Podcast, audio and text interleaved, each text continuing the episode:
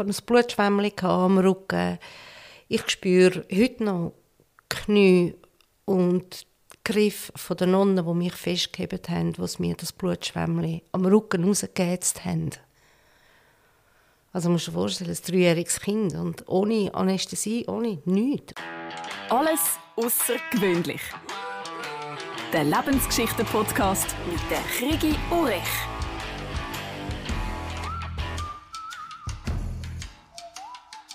Rita habe ich ihre Massagepraxis kennengelernt und so nach dies nach ihre Geschichte erfahren. Rita hat fast drei Jahre in einem Kinderheim verbracht, wo sie schlimm misshandelt worden ist. Leider ist es zurück in der Familie nicht besser weitergegangen. In mehr als drei Aufnahmesessions haben wir zusammen über ihr Leben geredet. Es ist das erste Mal, wo sie alles erzählt und es ist für uns beide sehr aufwühlend gewesen. Das Erziehungsheim Rathausen, wo Rita mit dreijährig hingekommen ist, liegt im Kanton Luzern und ist mit bis zu 230 Kindern, oder soll ich sagen Inhaftierten, eines der grössten Kinderheime der Schweiz gewesen, geführt von unten. Mehr als 3'500 Buben und Mädchen haben dort von 1883 bis 1989 ihre Kindheit oder Teil davon verbracht. Oder besser gesagt, ihr Märtyrium. Der Begriff Kindheit finde ich definitiv ein Hohn bei dem, was sie dort haben müssen erleben Die Geschichte um Rathausen ist 2012 in einer SRF-Doc aufgeschafft worden unter dem Titel Kindergeschichten misshandelt nach göttlichem Recht. Der Podcast soll dazu dienen, einem Opfer eine Stimme zu geben und zu zeigen, wie in ihrem Leben heilig möglich geworden ist. Ich versuche dem Wunder auf die Spur zu kommen, wie es Rita geschafft hat, aus dieser Asche, wo ihre Kindheit hinterlassen hat, Gold zu machen. Weißt du eigentlich, wieso dass ich dich interviewe, Rita? Also wieso, dass ich dich ausgewählt habe? Oh, das ist eine gute Frage. Wieso hast du mich ausgewählt? Äh, ich denke es vermutlich einfach für zum andere Leute ermutigen mit meiner Geschichte und ja, ziemlich sicher, weil einfach unser Weg sich gekreuzt hat und es gibt keinen Zufall. Und wir kennen uns ja schon länger. Ja, schon länger. Ja. Nicht so gut jetzt durch unser Gespräch. Natürlich hast du mir sehr große Einblicke gegeben und ich habe dich ausgewählt, weil es mich beeindruckt. Du hast einfach mal am Rand hast so ein paar Sachen erwähnt, die du erlebt hast und es hat mich beeindruckt, dass wenn man so aufwachst von frühester Kindheit an, dass man so ein positiver und starker Mensch kann werden, wie du bist, und mhm. auch wirklich für die anderen da ist dass du nicht verbittert bist, in dich selber zurückgezogen, misstrauisch gegen jeden, sondern dass du da bist, weißt mhm. bei den Leuten. Und äh, ja, darum habe ich dich ausgewählt und darum freut es mich so, dass du bereit bist, um deine Geschichte zu erzählen. Eben auch in der Hoffnung, dass Leute, die zuhören und vielleicht etwas Ähnliches erlebt haben, einfach auch ermutigt werden und sehen, hey, es ist möglich. Ah, absolut. Also ich sage heute noch, eben alles, was, was passiert ist, hat fast müssen passieren, damit ich die Person heute bin, wo ich bin. Mhm. Und natürlich, es braucht auch noch Glück, aber auch einen starken Glauben. Einen starken Glauben als Gute. Und mhm. der ist bei mir einfach wirklich sehr gestärkt worden. Weil ohne das, dann zerbricht man. Mhm. Du bist nicht zerbrochen, aber gehen wir zurück an den Start von deinem Leben. Du bist auf die Welt gekommen als zweitjüngste von fünf Kindern. Deine Mutter hat innerhalb von sechs Jahren fünf Kinder gehabt. Also, Alle Jahre wieder. Ich habe zwei Kinder innerhalb von zwei, ja, zweieinhalb Jahren und schon das finde ich mega heavy. Und jetzt die Vorstellung, dass noch Dank, mal dank, das nächste wird kommen. Also, genau. das, das, das ist für mich äh, absolut unvorstellbar. Mhm. Und gleich, es gibt Mütter, die schaffen das. Also die, die nehmen das einfach gelassen hin und es ist dann einfach so und wir können auch dort dazu mal schon das Beste daraus, oder? Aber bei euch ist es anders gekommen. Erzähl mal, deine Mutter ist ja von der Familie weggegangen. Was hat dazu geführt? Was ist dort passiert? Äh, uh, das ist noch lustig. Ich habe äh, ein Scheidungsurteil vom Gericht habe ich zugespielt bekommen. Ist noch lustig geschrieben, so im 65. Ja, es ist einfach, ich denke heute nach, im Nachhinein, es ist eine Überforderung für meine Mutter und meine Mutter ist nicht gerade geboren für fünf Kinder. Äh, sie war eine Lebefrau, eine fröhliche Frau, eine Herzensfrau und ist einfach von dem Tsunami dann überrollt worden. Und mein Vater war eher ein, ein konservativer, pflichtbewusst und ja, so eben von Malters Luzern halt, oder? Und Wieso sagst du das, von Malters Luzern? Malters Luzern, also A heissen dort alle Bucheli und dazu ist es äh, stockkatholisch. Und wenn man ein Problem hatte in der Ehe, dann ist man zum Pfarrer und dann hat es geheißen, liebet und vermehrt euch. liebet okay, aber was hat Vermehrung mit der Problemminderung zu tun? Ja, hm. Gegenteil. Mhm. okay, gut. Ja. Mhm. Also sie sind sehr gegensätzlich gewesen. Ja, und dann, äh, also meine Mutter war auch noch recht jung. Gewesen. Sie war ja noch keine 20, glaube ich, als sie dann schwanger geworden ist und wegen dem haben sie geheiratet, oder? Aber mein Vater ist eigentlich sehr ein Pflichtbewusster und, mm, aber ja, dort war eben auch schon Alkohol im Spiel. Gewesen. Und das hat natürlich auch nicht dazu beigetragen für eine glückliche Ehe. Aber sie hat eben auch gerne getrunken. Also wir sind wirklich noch mit ihnen geboren worden, in, ja, wo es einfach eine Kehrtwende gebraucht hat und die ist nicht stattgefunden und an dem ist es dann zerbrochen. Oder? Also, und meine Mutter war auch ein bisschen so leichtfüßig unterwegs gewesen, sagen wir jetzt mal so. Und dort gibt es ja dann auch noch eine Geschichte daraus. Mhm. Aber sie sind dann geschieden worden und wir alle fünf Kinder sind am Vater zugeschrieben worden.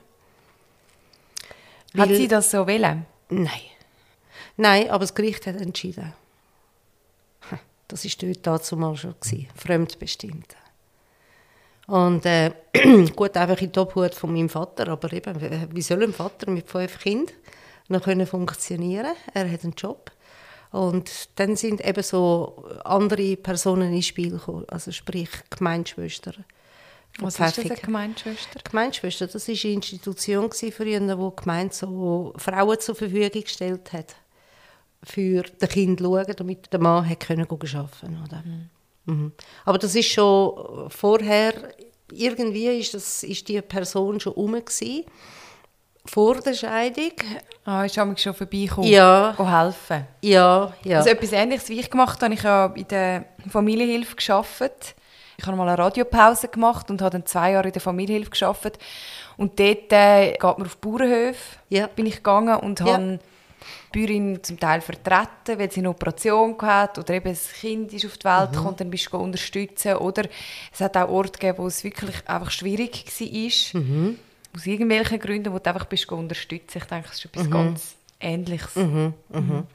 Nein, und ich weiss noch, das war ganz eine gute Frau. Mhm. Das ist noch verrückt. Und nach dem Tod, also man hat ja das immer ein bisschen totgeschwiegen, die ganze Familiengeschichte. Und als dann mein Vater gestorben ist, also eben mein Stiefvater, ist auch noch mal eine Geschichte. Dann habe ich angefangen zu suchen. Wo ist meine Mutter? Wer bin ich? Woher komme ich? Wieso bin ich so? Wieso fühle ich mich so fremd in dieser Familie? und habe dann gesucht und bin dann auf die Gemeinschwester gestoßen. Das war eine alte Dame und ich habe sie dann tatsächlich können besuchen und die Frau hat mir dann aus einem Tagebuch vorgelesen und dann ist eben die Geschichte ins Rollen gekommen von «Die Wahrheit kommt immer raus». Im zweiten Teil erfahren wir, was da genau war. Also ich kann einfach vorausschicken, du bist ein Kuckuck, also dein Vater war gar nicht dein Vater. Gewesen. Und, ähm, Nein. Das hat man aber verschwiegen. Und ja. wie das aber dann ans Licht kam, ist, das erzählst du dann im zweiten Teil. Das ist auch ja. eine verrückte Geschichte. Ja. Wenn du sagst, Alkohol war im Spiel, gewesen, also geht es um Gewalt. Ja. Hat Gewalt stattgefunden bei euch in der Familie? Ja, ja. Gewalt und Missbrauch. Ja, das ist irgendwie, aber früher noch recht, noch recht häufig in der Familie, aber man hat es einfach immer so ein bisschen unter den Teppich gewischt. Man hat nicht darüber geredet, obwohl man es ja gehört hat. Also ihr habt in einem Block gewohnt? Ja. Das muss fast sein, dass eigentlich alle Nachbarn das gewusst Logisch, haben. alle haben es gewusst. Aber alle, grüezi Herr, grüezi Frau. Mhm. Ja, hehehe. Einfach so, sehr oberflächlich. Niemand hat irgendwann einmal Courage für zum Anstehen und sagen, äh, Entschuldigung, aber so geht das nicht, oder? Mhm. Weil das hat manchmal recht gerumpelt, oder? Also auch Kinder sind geschlagen worden, mhm. also meine Geschwister. Und äh, also wirklich brutal. Mhm. Und, und auch für ein Familienmitglied, das dann von dem Vater nie geschlagen worden ist, ist das auch äh, gerade so schlimm gewesen wie Schläge. Also ich habe ein paar Mal gedacht, ich, ich, es wäre mir fast lieber, er würde mich schlagen, weder, dass ich das muss mit anschauen muss. Wie meine Geschwister da einfach in der Wohnung rumfliegen und also wirklich brutal. Mhm. Aber es ist immer unter Alkohol gewesen. Sonst war es ein super Vater gewesen. Ruhig, einfühlsam, verständnisvoll, wissend, weise. Er war nicht ein Mann von grossen Worten, aber von grossen Taten. Er hat alles gemacht für die Familie. Aber das ist irgendwie noch schwierig zum Zusammenbringen. Also, ja. Wenn du da so das erzählst, kommt mir das vor, als wären das zwei verschiedene Menschen. Das ist so, ja. Mhm. Und das ist auch meine Erkenntnis, oder? Das ist, das ist einfach der Alkohol, der tut eine Person so verändern. Also ganz schlimm. Man kennt, das sind dann Tiere. Also nein, nicht einmal ein Tier, einfach, einfach unberechenbar, jähzornig. Alkohol ist einfach im Übermaß. Ich trinke gerne einmal ein Gläschen. Ich habe auch schon ein Damenschwipschen gehabt, so. gehört dazu. Aber einfach im Maß und nicht in dem Exzess. Und das hat jeden Tag stattgefunden, also dass dein Vater sich betrunken hat oder äh, ist es irgendwie am Wochenende gewesen, oder Vorwiegend am Wochenende, mhm. ja. Weil er ist natürlich sehr ein pflichtbewusster äh, Vater gewesen. Er musste natürlich auch Geld heimbringen. Also man rechnet, fünf Kinder. Die müssen angelegt sein und ernährt sein und in der heutigen Zeit unvorstellbar. Also er hat da wirklich eine Herkulesaufgabe geleistet. Mhm. Aber eben unter der Woche ist er quasi pflichtbewusst ja. und hat es, hat es gar nicht darauf angekommen lassen, dass er am nächsten Tag verkatert genau. das geschafft Darum war unter der Woche eigentlich Ruhe, gewesen, aber ja. das Wochenende... Ja, zwar, er hat, jeden Abend hat er seinen äh, Weisse getrunken und noch äh, den äh, Kaffeeschnaps im Nachhinein. Bier hat er nicht getrunken, aber immer einfach jeden Tag ein bisschen. Mhm. Und am Wochenende ist es dann einfach äh, eskaliert. Es ist noch stundlich. Am schlimmsten sind immer die Festtage, vor allem Silvester. Also dort hat es meistens eskaliert. Also in Form von, dass er so irgendjemand rausgehauen hat. Meistens war es Mutter oder dann meine mittlere Schwester. Das heißt, dass deine Mutter äh, sicher die Überforderung hat von dem Kind, aber auch dein Vater, der geschlagen hat, dass sie gegangen ist. Ja, ja. Äh, ich habe sie ja später dann gefunden und wir haben uns austauscht und sie hat dann gesagt, Rita, ich musste zum Selbstschutz. Ich musste, weil äh, du weißt nicht alles und es ist eben schade, dass sie auch dann nicht geredet hat. Weil die Kinder, Kind wollen wissen, was gelaufen ist, wieso, für sie das können verstehen. Und wenn die Eltern dann Block haben, dann äh, können die Kinder nichts lernen daraus. Dann, dann ist das einfach so ein Buch, das man immer und immer wieder liest, aber nicht versteht. Also beide, dein Vater oder Stiefvater und deine Mutter, haben nicht wirklich gesagt, was Sache war. Nein. Ja. Du bist ja mit drei ins Kinderheim gekommen und dann ist sie ja schon weg gewesen. Ja. Das heisst, du kannst dich gar nicht mehr aktiv an alles erinnern. Außer an ihre Stimme und an ihr Lachen. Mhm. Aber die Gewalt hat das auch später stattgefunden? Das hat später mit der zweiten Frau stattgefunden. Und als ich dann die erste Aha. Frau gefunden habe, ist das auch an die Oberfläche gekommen. Das also, hat sie dann das, schon erzählt? Ja, ja dass mhm. das schon dort war. Mhm. Ja. Und aus den Scheidungsunterlagen hast du auch noch Sachen jetzt können herauslesen oder? Nein, äh, nein, sie haben sich einfach äh, geschwiegen und einfach im gegenseitigen Einverständnis äh, eben werden Kind alle zusammen am Vater zugesprochen und ich weiß nicht wie sie das hat können machen und über sich gehen lassen und weiß nicht was. Auch, dass sie nachher das nicht gesagt hat? sie ist ja dann quasi die Böse gewesen, oder? Sie ist die Mutter ja. mit den fünf Kindern, die gegangen ist. Ja, ja. Zeigt mir einmal mehr, dass sie wirklich überfordert war mit der ganzen Situation. Vielleicht war es auch eine Erpressung. Gewesen. Das kann gut Wenn sein. du sagst, sie war leichtfüßig unterwegs, gewesen, meinst du, dass sie auch gerne ah, ja, ja, und ja, ja. möglicherweise... Mhm. Mit dem hat mein Vielleicht Stiefvater... er Hand gehabt, also dass genau. er quasi das allen erzählt und... Ja, ja.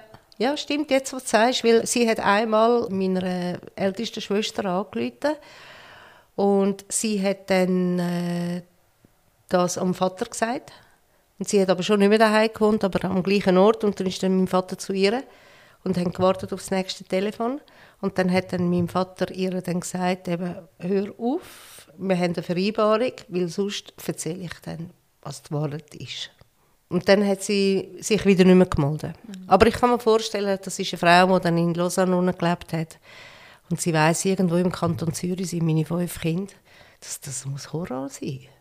Also ich kann mir Bett und kann mir das gar nicht vorstellen. Mhm. Das, ist, das ist furchtbar. Ja, ja. Aber eben, das Gute daraus hat resultiert, dass ich durch die Geschichte immer gesagt und ich mache es anders. Ich lage meine Kinder da, ich schütze meine Kinder, ich, ich werde nicht trinken. Ich will immer bewusst sein, eine bewusste Mutter. Und äh, ja, das hat sich gelohnt. Im zweiten Teil geht es noch mehr um die Begegnung mit deiner Mutter oder wie das kam, dass du sie getroffen hast und eben was mhm. alles war. Sie ist weg von der Familie und dann ähm, sind die nachher in das Kinderheim gekommen, Rathausen. Vor gut zehn Jahren hat es einen Doc über das Kinderheim. Es war von mhm. unten geführt im Kanton Luzern. Mhm. Was hast du für Erinnerungen an diese Zeit? Du bist, glaube ich, zwei Jahre. Ja, über, ja, über zwei Jahre über zwei Jahre bist ja. Alle fünf. Ja. Was hast du für eine Erinnerung an die Zeit? Uh. Also heute mittlerweile kommen die Bilder ein bisschen mehr Licht über wenn ich an die Zeit zurückdenke, obwohl man sagt, eben, ja, hast du kein Erinnerungsvermögen und so, oh nein, man hat, man hat. Also ich sehe immer noch so wie Fotos, zum Beispiel das Lavabo, wo ich immer brüllt habe. Und dann, ähm, früher hat es so WC gegeben, so wie bei den Schulhäusern früher, und so graue WC. Und dann sieht man immer so aus der Kindperspektive. Müsst ihr euch vorstellen, du, ihr seid ein zweijähriges Kind oder ein dreijähriges Kind und ihr werdet neu mit angezerrt, angezogen und ihr wisst nicht wieso, warum. Und dann gibt es irgendwann einfach noch den letzten Flash. Und ich sehe einfach immer noch den schwarzen Stoff von, der, von dem Gewand von dieser Nonne äh, die WC-Tür, die dann so zugeht, das ist einfach so ein viereckiger Ausschnitt. Wo, wie wenn man ein Foto machen würde, einfach vom letzten Akt, bevor es weh hat. Oder auch, ich, ich hatte ein Blutschwämmchen am Rücken. Ich spüre heute noch Knie und Griff von den Nonnen, die mich festgehalten haben, die mir das Blutschwämmchen am Rücken rausgeheizt haben. Also musst du dir vorstellen, ein dreijähriges Kind und ohne Anästhesie, ohne nichts. Man, man hebt das Kind und ich spüre die Abdrücke heute noch. Oder wo meine Kinder dann die wilden Blatter hatten und ich mit ihnen im Bett gelegen bin, ich habe immer so einen Druck um meine Handgelenke gespürt und auf Mal sind die Bilder raufgekommen. Einfach wie ein Foto vom Handgelenk von einem Kind, wo mit ich weiß nicht, Gasen oder einfach Nuscheli am Bett angebunden sind. Oder? Bist du das oder ein anderes Kind? Nein, das bin ich. Gewesen. Ja, und du hast die wilden Blatter gehabt und man hat dich am Bett festgebunden, damit ja. du nicht kratzt. Vermutlich, ja. Aber eben, man, man hat dann einfach so Fotos, die sich eintätowieren und wo man ihre Albträume hat. Und irgendwann realisiert man, es war gar kein Albtraum, es war Tatsache. Das ist die Wahrheit. Und das ist äh, eben darum, äh, Kinder, die verstehen viel, viel mehr, die empfinden viel, viel mehr und die nehmen extrem viel ins Unterbewusstsein auf. Das ist wie ein Tattoo in der Seele, wo irgendwann durch die dann an die Oberfläche kommt. Und mit dem muss man fertig werden Und ich habe auch schon meine Schwestern gefragt, äh, mögt ihr euch erinnern? Und mein jüngster Bruder, logisch, er ist erst eins, er war noch Baby. Gewesen. Er ist ja auch zuerst anscheinend zu einer Familie gegeben worden und erst später dann ins Kinderheim kam. Äh, er war anscheinend auch im Spital, gewesen, unterernährt. Also das hat es in der Schweiz eben schon gegeben, oder? Und ich selber hatte auch so ein Nebenbüchlein, oder? Und das ist natürlich, äh, weil meine älteste Schwester hat müssen auf die Kleineren aufpassen und schauen und shoppen gehen. Und sie hat eben, wie sie selber so Hunger hatte, hat sie ihn getrunken. Oh, das war noch die Hause? Das war noch die. Wo die Mutter noch die Hause war? Ja. Weil die Mutter eben, die ist, die ist ich denke, die, die ist auch so in Depressionen hineingefallen. Und, ähm, und ist einfach den ganzen Tag im Bett gewesen. Und den Kindern geschaut und einfach überfordert, oder? Und dann eben da der Shoppen und, und, und sie hat dann eben, meine älteste Schwester und meine ältesten Brüder, die haben uns einfach alles weggetrunken und weggegessen. ja, und der, der Jüngste ist dann anscheinend eben tatsächlich einmal im Spital gewesen, unterernährt. Ja. Ja, und dann sind wir eben in das Heim gekommen. Und dort sind wir aber auch getrennt worden. Also meine älteste Schwester war in einem anderen Trakt und äh, dort ist ja sowieso Männlein Weiblein getrennt gewesen. Und äh, ja, es gibt, es gibt dunkle Zeiten von dort. Und, und man, man, man sieht auch alles. So, wobei ich habe immer gesagt, ja komm, äh, Luzern ist sowieso immer alles grau in grau. Dort scheint sowieso nie die Sonne, oder? Ah, das war so abgespeichert? Das war so abgespeichert, gewesen, ja. Es war einfach immer düster. Gewesen. Also, und als ich dann die Doc gesehen habe, habe ich sagen, ja, das sind genau meine Bilder. Ja. Etwa 2010 hat SRF einen Doc rausgebracht über, über das, was dort passiert ist ja. in dem Heim. Ja. Du hast dann den Doc gesehen und dort hat man davon geredet, dass das mal ein Ende hat. Ja. Irgendwann äh, genau. vor 1961 dabei ja. ist das noch weitergegangen, weil du bist ja dann irgendwie im 61, du bist etwa 2, 3 gewesen, du bist so im 63. Genau, 3 bis 65, und, ja. Ähm, also das ist noch länger weitergegangen. Und du ja. hast auch auf das aufmerksam machen, oder? Ja, ja. Also du hast dich mal gemulden ja. bei dem Reporter, Richtig. Journalist, der das aufdeckt hat. Ja. Und was ist dann passiert? Ha, er hat das entgegengenommen und hat gesagt, nein, es gibt keine weitere Fortsetzung. Er müsse das so stehen lassen und ähm, weil es gäbe noch Nonnen, die noch leben. Aus dieser Zeit. Und? Ja, dass man die nicht haftbar machen kann. So Häfeli, so Deckeli. Es ist auch erstaunlich, dass die Rapporte, die dort, die sind auch nur bis zu einem gewissen Jahrgang noch auffindbar sind Sie haben noch einen Rapport geführt? Ja. Darüber, was sie gemacht ja, haben? Ja, und von uns hat es nichts mehr gehabt. Null. Und das hat dann da der Herr vom Staatsarchiv auch merkwürdig gefunden, dass da sämtliche Unterlagen nicht mehr rum sind. Also du hast dich dann mal danach erkundigt? Ja, mhm. richtig. Ja. Zwei, drei Zeichnungen sind zum Vorschein gekommen, von meiner Schwester, von meinem Bruder. Aber kein Rapport kein Tagesablauf. Nur Eintrittsdatum, Austrittsdatum und that's it. Wieso denkst du, haben die Nonnen so gehandelt? Hm. Ich weiß es nicht. Ich weiß es nicht. Also ich, ich hatte noch, noch Glück gehabt mit meiner Schwester, die ich hatte. Also Glück im Unglück. Sie hat einfach im Namen von der Abtin müssen handeln dann. Ich bin heute überzeugt, dass es, es ist auch nicht in ihrem Sinn war, dass sie mich hätten müssen bestrafen Wie, wie will man ein dreijähriges Kind bestrafen? Für was bist du denn bestraft worden? Was hast du gemacht? Meistens ist es, äh, Ja, weil ich, äh, weil ich immer noch die Hose gemacht habe. Das ist ja völlig normal in diesem Alter. Also. Nein, dort ist eben in diesem Heim, ich habe meine äh, Stiefmutter mal gefragt, habe ich gesagt, du, wie das, gewesen, wo wir dann aus dem Heim gekommen, aus dem Heim gekommen sind? Ist das nicht eine Überforderung für dich? Und dann hat sie dann gesagt, nein, äh, sie so grinst, hat sie gesagt, nein, ihr seid ja bestens erzogen gewesen. Zucht, Ordnung, Disziplin. Das war das Motto gewesen. Das ist das Motto gewesen.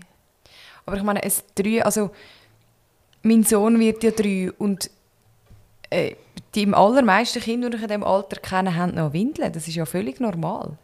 Natürlich gibt es die, die ganz früh schon trocken mhm. sind, aber die allermeisten haben... Das kostet Geld. Das kostet Arbeit. Und dann hat man euch also bestraft oder man hat dich bestraft, ja. weil du dann in die Hose gemacht hast? Ja. Also immer Schläge aufs Foodie. Ja, du musst das lernen ich muss das jetzt machen mit dir. Also es ist, äh, ja, und, und dann eben die Schläge einstecken und, und man weiß nicht wieso und sehr, sehr oft bin ich ohnmächtig geworden. Und äh, dann hat man endlich La von mir. Und das ist so wie ein, ich sage heute noch, eben, das ist, äh, das ist ein Schutz gewesen, den ich hatte, wo mir auferlegt worden ist, dass man mich ohnmächtig werden lassen hat damit ich das nicht muss spüren weil äh, das, das, das, das geht einfach nicht. So Kinder einfach schlagen, das, das, das, das ist so unfair. Das ist so demütigend. Und eben, erhebe nie eine Hand gegen dein Kind. Oder auch umgekehrt. Kinder erheben nie eine Hand gegen die Eltern. Weil man kann reden, man kann zwischenmenschlich reden. Und das ist, also ich, ich begreife es heute noch nicht, wie, wie man so etwas hätte können machen Und äh, also schlimmer sind dann meine älteren Geschwister dran gewesen. Also ich habe dann einmal meinen Bruder danach gefragt und das, was er mir erzählt hat, also das ist äh, ui. Und wenn er heute äh, Nonnen sieht, dann, dann also es ist lang gegangen, dann hat man ihn müssen heben der wäre am liebsten auf, auf, auf sie los und beschimpft sie heute noch. Wenn er eine sieht, dann sagt er, schau da, wieder so ein Dreck. Non, also da, kommt wirklich, da, da kommt so eine Aggression ihm auf. Und eben, er ist so auch demütigt worden. Und er war ja älter als ich. Er hat das noch ein bisschen besser wahrgenommen. Und die älteste Schwester, äh, die, die, die, die kommt gerade ins Brüllen. Wenn sie anfangen zu erzählen. Und dort ist, sie hat mir einfach einmal gesagt, eben, Missbrauch. Aber auch sexueller Missbrauch. Wie geht das? Wie krank ist die Menschheit? Und heute muss ich einfach sagen, es ist wirklich tatsächlich eine Krankheit von diesen Leuten es soll keine Entschuldigung sein, aber es ist irgendetwas, was sich da in dem Hirn innen manifestiert. Vielleicht haben sie es früher auch erlebt oder was auch immer. Darum eben, es ist Zeit für eine Umkehr. Dass man einfach nicht mehr schlönt, nicht mehr Missbrauch macht und äh, und, und ich sage immer wieder, wenn jede Mutter auf dieser ganzen Welt würde ihr Kind so ähm, begleiten und würde sagen, es gibt keinen Grund für zum Reinschlagen ähm, auf dieser Welt, dann hätten wir Frieden. Wenn jede Mutter das würde machen aber sie muss natürlich auch als Vorbild vorausgehen. Und jeder Vater. Und auch der Vater, oder? Aber eben, weil der Vater war ja einmal ein Kind gewesen. Und weil er geschlagen worden ist, gibt es weiter. Aber wenn dort die Mutter herum gewesen wäre, die gesagt hat, es gibt keinen Grund zum Reinschlagen, dann ist dann das später ein Vater, der nicht schlägt. Das ist so mein. Also, nein, ich bin überzeugt von dem. Es wäre eigentlich so einfach. Habt ihr jemals versucht, ähm, eurem Vater davon zu berichten oder irgendwie zu sagen, was, was los ist? Ähm, Nein, und das ist auch so ein, ich denke, ein psychologischer Ablauf. Man freut sich aufs Wochenende vom Vater, wenn er kommt. Und dann will man nicht, dann will man es schön haben. Also er ist schon im Wochenende damals heimholen? Besuchen. Go besuchen? Ja. ja. ja. Und dann sind wir dort, dort hat es noch mit irgendeinem Body gehabt, und dann sind wir dort immer in die Body gegangen. Also oft. Das muss irgend, eben im Sommer. Und, aber Winter, ich weiß nicht, ob er dann wirklich jedes Wochenende gekommen ist, aber er war sicher bemüht. Gewesen. Und in der Zwischenzeit, in der Zeit, wo wir im Heim waren, hat er einfach da äh, zu Pfäffiken seine Wohnung untervermietet an Gastarbeiter. Ja. Und ist da in der katholischen Kirche gegangen, die Holzbank helfen, schreinern nebst dem Job, den er hatte. Ja, einfach für zum wieder Fuß fassen und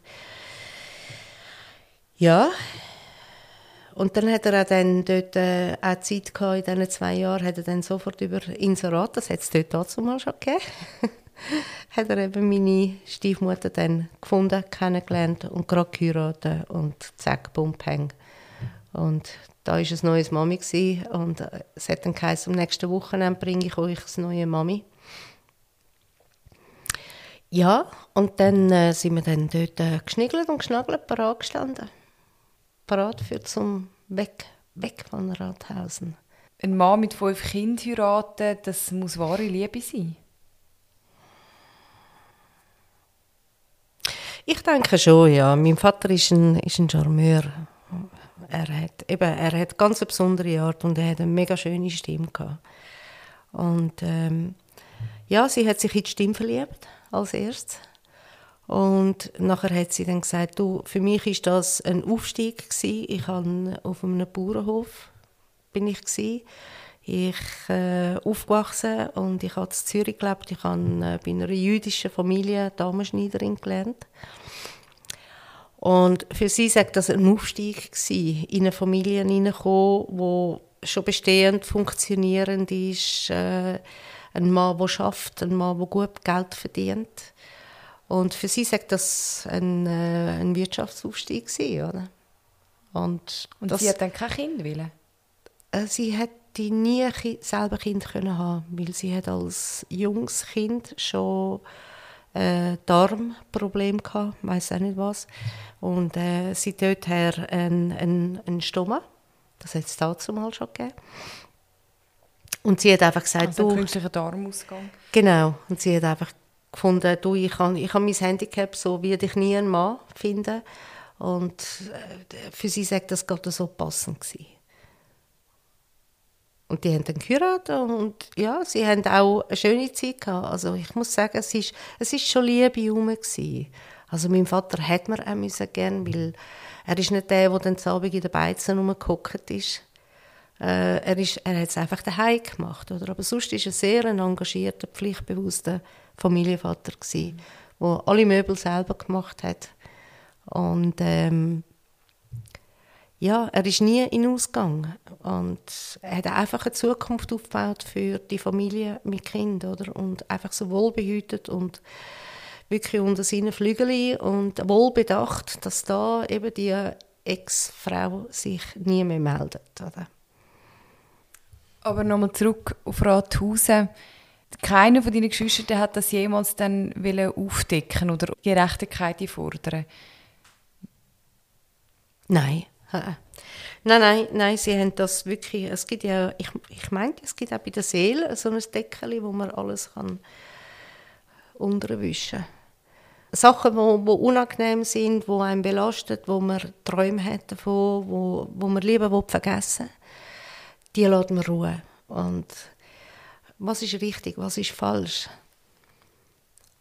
Ich denke, wenn, wenn man nie etwas sagt, dann kommt eben die Wahrheit nie aus. Und wie soll dann die Allgemeinheit wissen, dass die Wahrheit siegen wird, wenn man alles immer unter den Teppich wischt und einfach lieber vergisst, statt das gehört auch zum Leben. Ich denke, das ist auch Lebensschulung für zum Lernen mit dem umgehen. Also ich hatte lang, lang extrem Mühe mit nur schon den Gedanken an diese Zeit Man, man will es verdrängen, wenn ich heute so zwei-, dreijährige Kinder sehe, da kommt so ein komisches Gefühl in mir auf. Und ich meine Güte, wie ist das möglich? Das sind so, so kleine Engel, die rumlaufen. So unbescholten, noch eine gute Seele, noch so unverfälscht. Einfach Kind mit Fröhlichkeit. Man sieht es auch an den Augen an, man sieht es am Leuchten an, man sieht es am Schreien an. Ich wohne da in der Nähe vom Schulhausplatz und jedes Mal, wenn ich höre Kind schreien, dann denke ich, wow, Lasst es raus. ja, ist cool. Hey, schreit, schreit wieder einmal. das habt ihr vermutlich nicht dürfen. Nein, nein, kannst du dir vorstellen. Nein. Also man hat, man hat nicht schwätzen am Tisch, vielleicht draußen, wenn man auf dem Karussell war. Man hat wirklich nicht viel geschwätzt. Man hat einfach funktioniert. Oder? Und wenn man nicht gefolgt hat, dann hat es Schläge gegeben, dann hat es ja. andere körperliche Strafen gegeben. Ja, oder Einsperren dort in dem. Das war noch verrückt, als ich den Film gesehen habe. Da haben sie dann dort daneben das Räumchen gezeigt, wo, wo man eingesperrt worden ist. Also so Schottersteine und Kübel zum Pipi machen, Ratten und und, und das Fensterli und, und dann, als ich das so gesehen habe, habe ich so gedacht, wow, gut, habe ich das nicht gehabt, oder? Und dann haben sie die Kamera gekehrt und haben dann gezeigt, wo das Licht reingekommen ist in diesem Raum. Und das Foto hatte ich in mir rein. Also ich bin auch dort drin. Als so kleines Kind? Ja, und ich, der Geschmack ist gerade gekommen. Der penetrante Geschmack von Erde, von so wie ein alter Keller. Und einfach so das äh, Ammoniak, das von, von, von, von Bisi, von, von den Fäkalien, oder? Ich weiß nicht, wie lange dass ich dort drin war, aber eben, wo es dann dort, der, der Abschnitt eben, und von dort her ist Licht hineingekommen, dass das Bild, das habe ich kennt. Und dann dort hat es dann gerade den Prozess ausgelöst von Geschmack und, und, und. Also eben, unterschätzen zweijährige Kinder nicht mit den Sinnesorganen. Weil die nehmen extrem viel auf. Nur das Schlimme ist, du kannst es nicht Du hast das Wissen nicht. Du hast nicht das Wort dafür. Du, du fühlst dich dann wirklich allein. Also einfach hilflos, ohnmächtig. Ein Kind mit zwei weiß ja nicht, wieso das jetzt reingesperrt worden ist. Bei mir war irgendetwas mit einem Spinat mal. Gewesen. Ich habe Spinat nicht, nicht gegessen. Ich weiß es nicht irgendetwas war ein Akt mit dem Spinat. Ja, und dann, äh, also ich muss auch in diesem Raum sein. Und ja, wo, wo sie dann nachher auch Kinderzimmer gezeigt haben und äh, der Geschmack, Stimmen, Lachen, das prägt sich so ein. Also ich habe nach, eben, als ich mit 42 meine liebliche Mutter das erste Mal gesehen habe, die Stege drauf zu kommen, zu Bassensdorf am Bahnhof, wie sie dort auf dem Podest stehen geblieben ist, wie sie mich angeschaut hat und gelacht hat. Und ihre Stimme, die war so vertraut gewesen. Das unter Tausenden von Müttern wirst du deine Mutter wieder finden anhand von der Stimme. Und du hast sie ja nicht lange gekannt? Nein. Ja. Wie ist es denn für dich, wenn du eine Nonne siehst?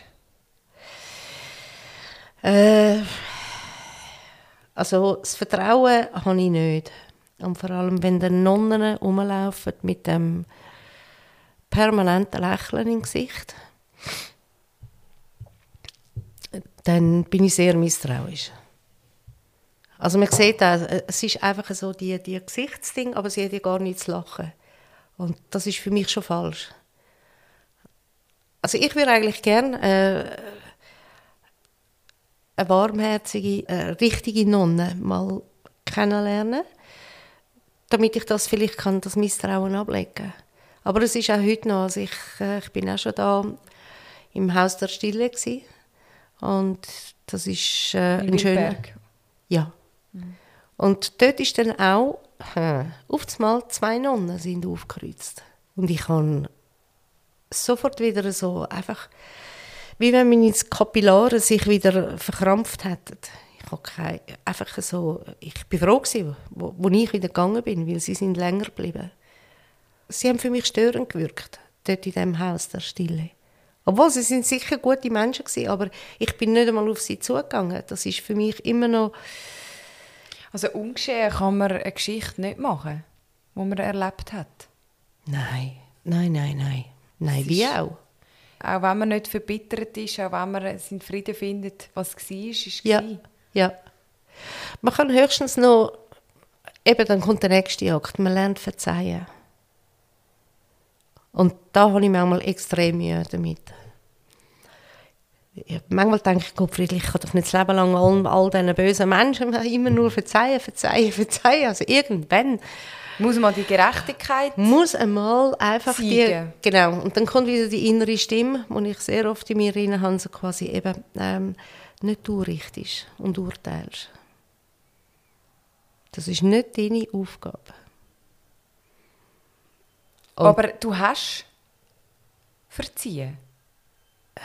Ich bin, ich bin immer noch dran.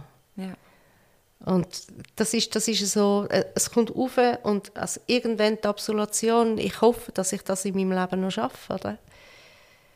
Und eben, ich glaube an Gerechtigkeit. Ich glaube, dass irgendwann, es ist nicht meine Aufgabe, für die Leute äh, zur Besinnung zu bringen. Oder?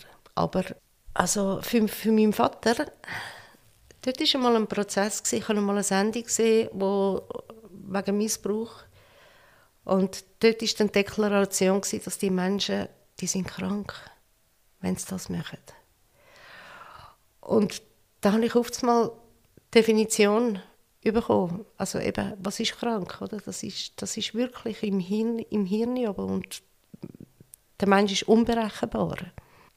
Aber wegen dem ist er ja gleich noch seine Person und hat ein gutes Herz und am richtigen Ort. Du musst einfach immer wieder das Gute suchen, damit du eines Tages kannst ihm total vergeben und mein Stiefvater ist dann gestorben und ich habe lang, lang noch einen Groll auf ihn gehabt und mit mir umgetragen und und irgendwann habe ich dann erkannt, als ich dann auch den Glauben gefunden habe, was zwischen Himmel und Erde und was es braucht, für dass du irgendwann kannst eben ins Himmelreich, was auch immer das, das ist, gehen, braucht es Vergebung. Und ich hatte dann oft das Gefühl gehabt, wenn ich meinem Vater nicht kann verzeihen kann, wie will er denn ihm können verzeihen? Also der erste Akt, den muss ich machen. Und ich will nicht, dass ich ihm in der Sonne stehe für das er nicht kann ins Paradies kommen Und Also du glaubst, wenn du deinem Vater nicht verzeihst, kann er nicht ins Paradies eintreten, ja. sozusagen? Okay. Ja, ja. Und ich denke, das ist für mich eine Erlösung, weil ich habe ihn ja gern. Du hast ihn gern? Ja, ja sicher. Er hat sehr viel Gutes da. Das ist ganz schwer für mich zu erfassen, weil ich merke, dass da einerseits der Mensch ist, der uns sehr weh hat, mhm. Wo ihr sehr Angst auch habt, ja. wo ihr viel Leid zugefügt hat. Und auf der anderen Seite, ja, erzählst schon ganz viel Positives von ihm, redet schon sehr wertschätzend von, wertschätzend von ihm. Und für mich ist es schwierig, das in einer Person zusammenzubringen. Weil jemand, der so grausam ist, wie kann man den auch gerne haben? Es ist für mich ganz schwierig. Kannst du das irgendwie... Hm. Also sehe ich das richtig, dass ja, ja. zwei Seiten, also ja, ja, ja, ja. Es gibt auch, es gibt auch, also ich bin dann auch in der Bibel bin ich gesucht, da musste ich sagen, ja Moment, Moment, der Jesus, äh, ja, der ist immer so vernünftig und äh, barmherzig und die richtigen Worte und papa, pa, ist denn der Kerl einmal verrückt gewesen? Muss ich dann immer so friedlich unterwegs sein oder darf ich einmal ausflippen?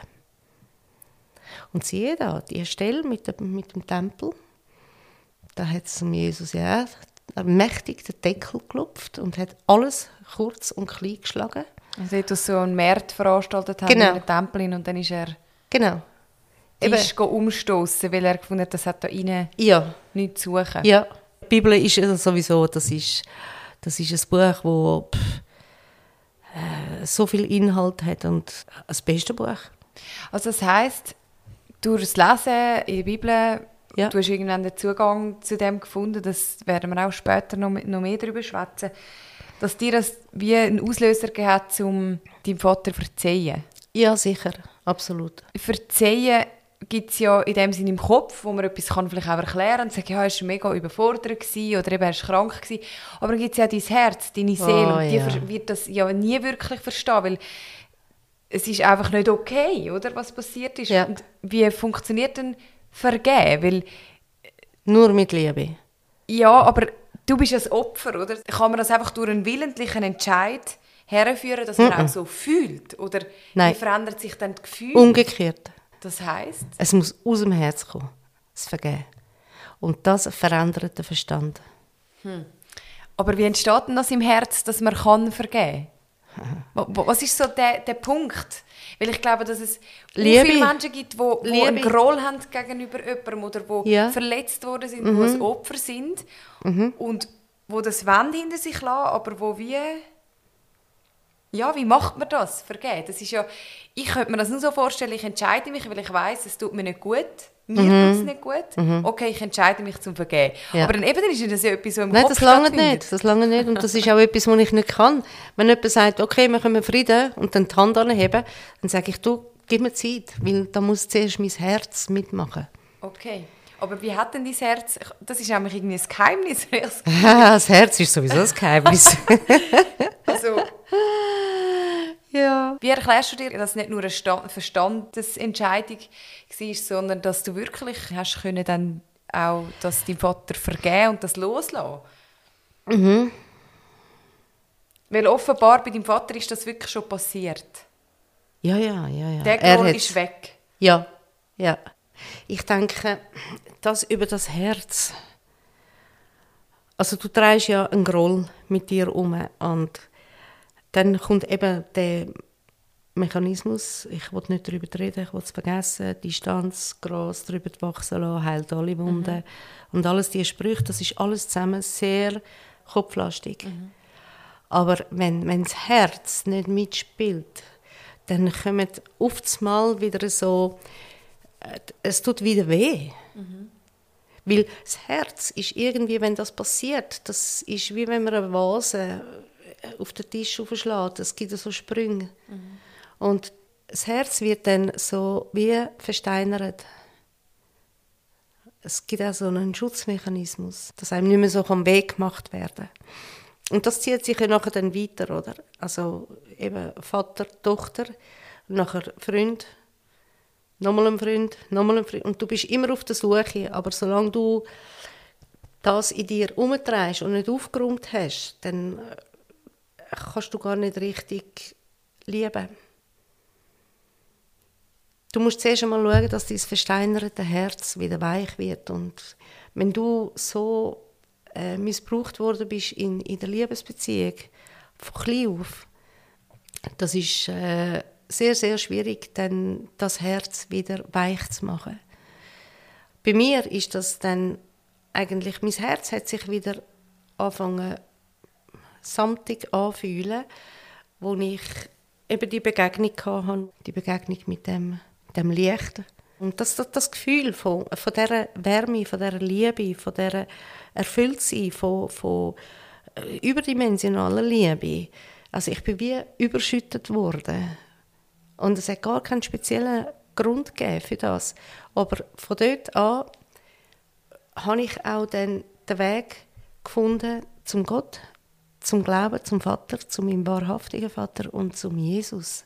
Und realisiert, was alles passiert zwischen Himmel und Erde. Also ich bin dann ins Bibelstudium, für zu schauen, dass ich das alles checke, verstehe, wieso, warum. Und seither ist einfach mein Herz aufgegangen, aber es ist auch sehr, sehr vorsichtig geworden. Also sobald ich irgendwie neu mit eine Essenz spüre, die könnte in Verbindung sein mit meinem früheren Leben, dann gehe ich heim, dann gehe ich heim in meine Stille. Und ich brauche mittlerweile die Stille und ich weiß nicht, vielleicht wäre eigentlich mein nächster Ort das Kloster oder ich weiß es nicht. Wobei, ich brauche gar kein Kloster, ich habe ja da mein Kloster, ich habe ja da Ja, weil meine- im Kloster hat sie dann auch noch die mit den Gewändchen, weißt du? ja, genau. Vielleicht, vielleicht ist das noch irgendwie äh, der Vielleicht wäre das noch ja, eine Station, eben, weil du sagst, bei deinem Vater kannst du wirklich sagen, es ist Kannst Ja. du das sagen? Bei deinem Vater ist es weg. Ja, ja. Auch bei meiner Mutter. Auch bei deiner Mutter. Ja, also... Und Stiefmutter auch. Ja, ja, Ja. Alles. Alles vergeben und verzeihen, damit du kannst sein. Weil es sind alle drei verstorben. Und ich hoffe für alle drei, dass sie, ja, dass sie irgendwie wie einfach gleich noch einen Teil mitbekommen von meinem Leben und auch realisieren, dass ich ihnen vergeben habe. Oder? Der Lebensgeschichten-Podcast mit der Krigi Urech. Alles außergewöhnlich. Im zweiten Teil erzählt mir Rita dann, wie sie herausgefunden hat, dass sie ein Kuckuckskind ist und wie sie ihren lieblichen Vater gefunden hat. Als ich mit 42 meine liebliche Mutter das erste Mal gesehen habe, die Stege drauf zu kommen, zu Bassensdorf am Bahnhof, wie sie dort auf dem Podest stehen geblieben ist, wie sie mich angeschaut hat und gelacht hat. Und ihre Stimme, die ist so vertraut gewesen.